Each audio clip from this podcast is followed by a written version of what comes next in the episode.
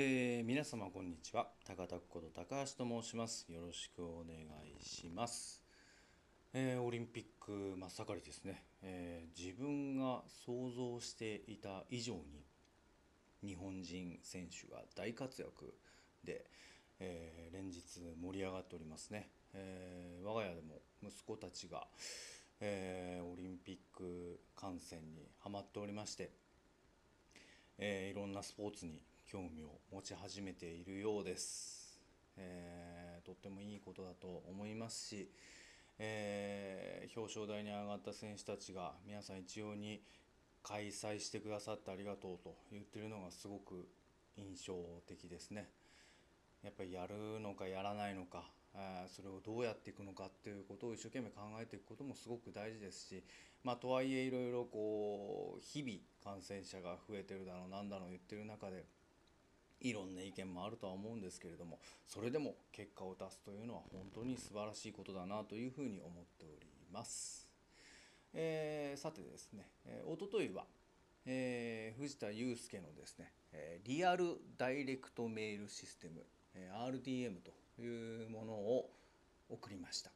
えーこれはあのコロナになる前から考えて、えーやろうと思ってたことなんですけれども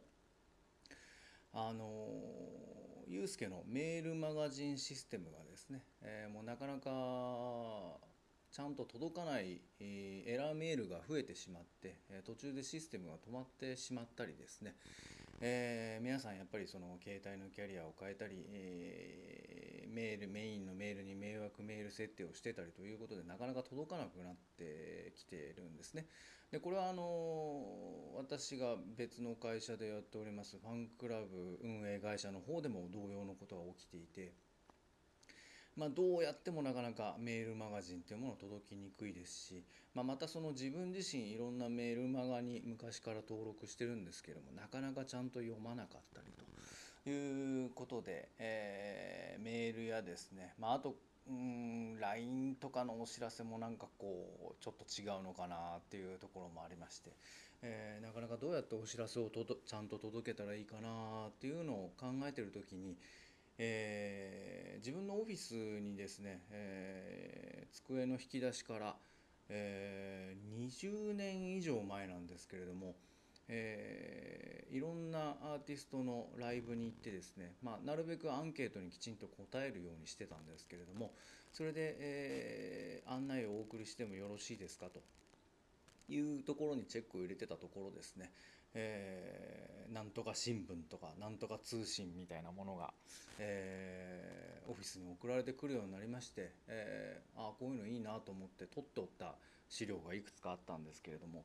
まああの考えてみれば、えーメルマガや SNS が手軽に発行できる前はですね、えーミュージシャンというのはこうやってアンケートを取って、えー DM を送ってというところに労力を割いてましたし、まあ、そこにある程度郵送費とか印刷費とかがかかってもですね、えー大切なお客さんに大切なお知らせを送りたい時はですねやっぱりこのぐらい手間暇かけてお金もかけてやった方がいいんだろうなと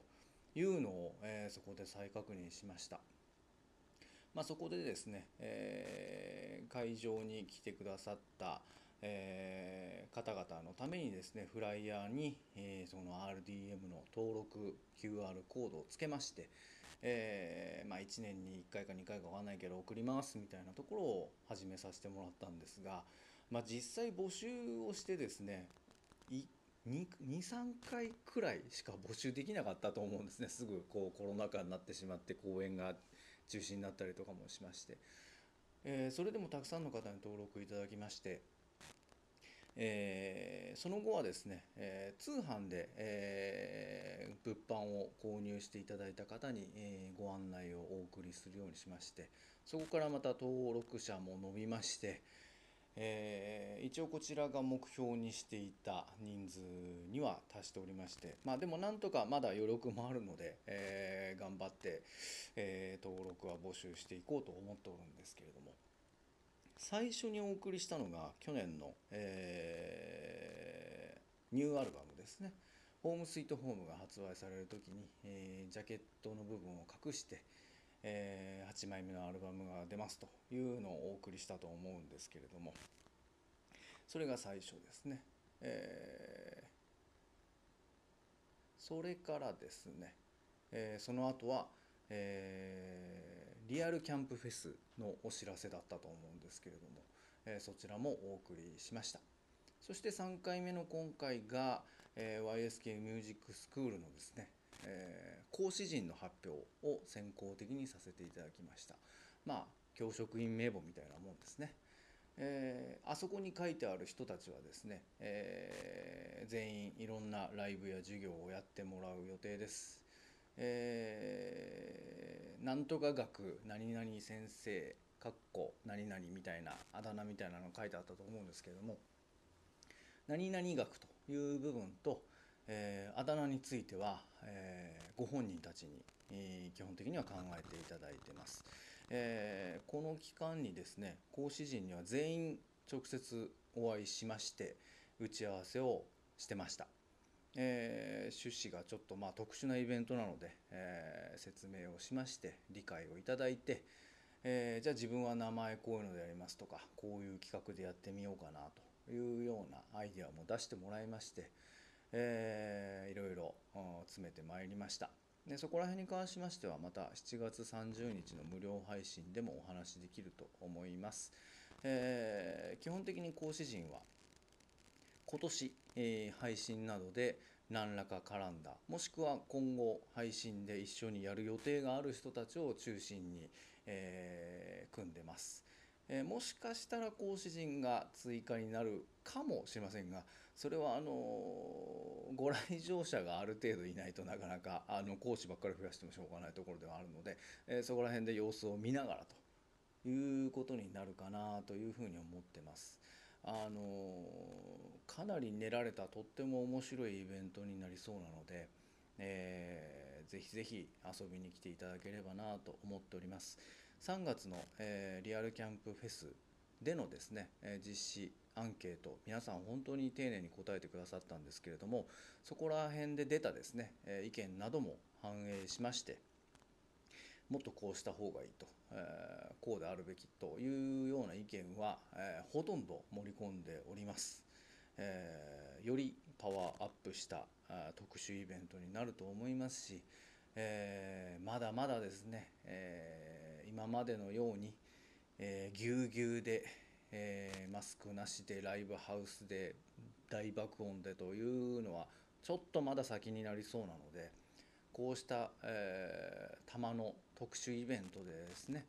えーより音楽というものに楽しく触れていただきたいですし、えー皆さんに特別体験というものをしてですね、えーなかなか頻度を上げてライブができないものをですね一個一個をとても濃いものにしていきたいなと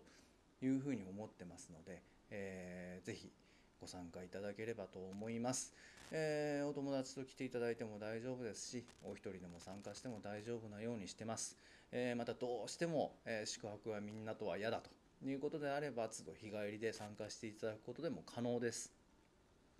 えーいろいろ思考を凝らしてますので、え今後詳細の発表をぜひ楽しみにしていただきたいなというふうに思っております。えーこちらのイベントですねいろいろその文化庁のご協力が得られないかなとかですね、えーもっとうまく楽しく運営するにはどうしたらいいかなとか、えー日々準備しておりますので、え続報をお待ちください。えーまあ、何にしてもですね、えーはがきのような手に届く、えー記録できる残しておけるというような丁寧なものづくりというものを目指してですね、えーこれからも頑張っていけたらいいなというふうに思ってますので、えーどうぞ応援のほどよろしくお願いいたします、えー今日のところはそんなところです。それでは皆様今日も元気にお過ごしください。ありがとうございました。それでは。